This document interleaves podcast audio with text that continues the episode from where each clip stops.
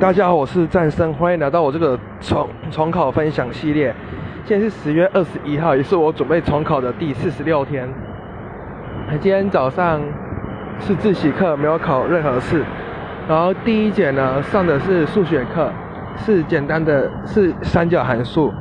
然后到后面就是有判判断哪些三角形会成立。然后其实这些就是用画图其实就可以解决了。然后。我上课也几乎都在后面写题目，然后快要把课本后面的题目把它写完了。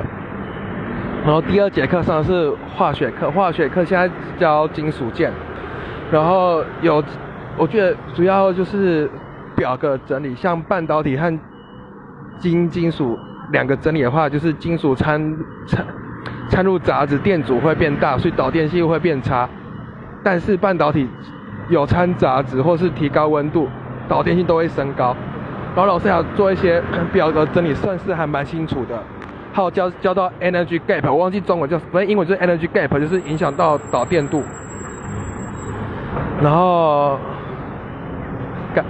接下来中午就考英文单字。下午第一堂课呢，讲是国文，然后国国文开始讲一些古。古古诗和乐府诗的判断，然后也讲了一些竹林七贤的一些故事。然后我现在学到的是，嵇康原来就是其实家里蛮有钱，但他会用打铁练身体，所以有时候文章有遇遇到什么打铁啊、炼铁什么锻铁的，气就就讲就是嵇康。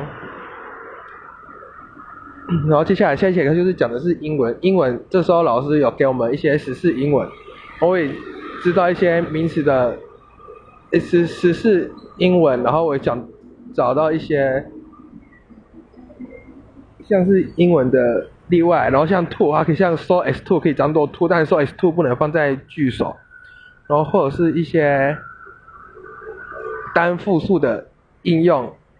嗯，还有比较级什么主主格比较主格，然后受格比较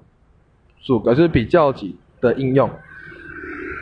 而且晚上两堂课是数学的加课，然后教了向量，然后我觉得有一个比较重要就是，我有一题